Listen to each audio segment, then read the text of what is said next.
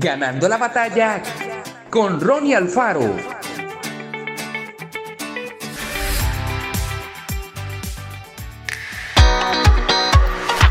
El equipo hacía lo posible por ganar, pero no lo lograba.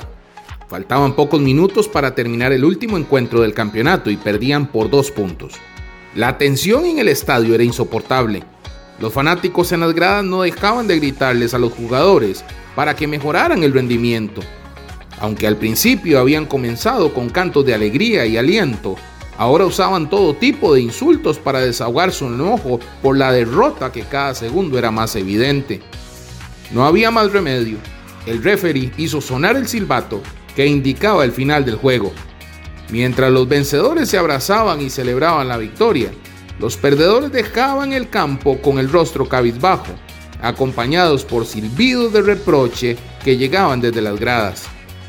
Cuando un reportero le preguntó a uno de los deportistas qué pensaba de los insultos y las críticas de los simpatizantes de su club, dijo en pocas palabras, Entiendo lo que sienten, pero hay que estar en la cancha para saber lo que se vive. En la vida ocurre lo mismo. Hay gente que opina acerca de todo, pero nunca se compromete con absolutamente nada. Son personas que prefieren ser espectadores, ver, criticar y comentar antes que convertirse en protagonistas. Por eso, al mirar lo que dicen o hacen los demás, hagamos lo posible por comprender antes que criticar. Mostremos interés y ofrezcamos nuestra ayuda cuando sea necesario.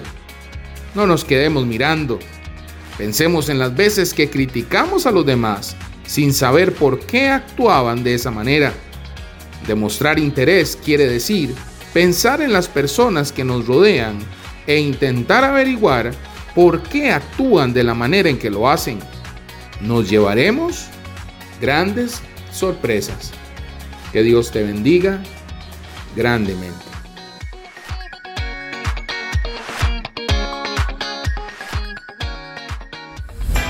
Esto fue Ganando la batalla con Ronnie Alfaro. Y recuerda, síguenos en Spotify y en nuestras redes sociales para ver más.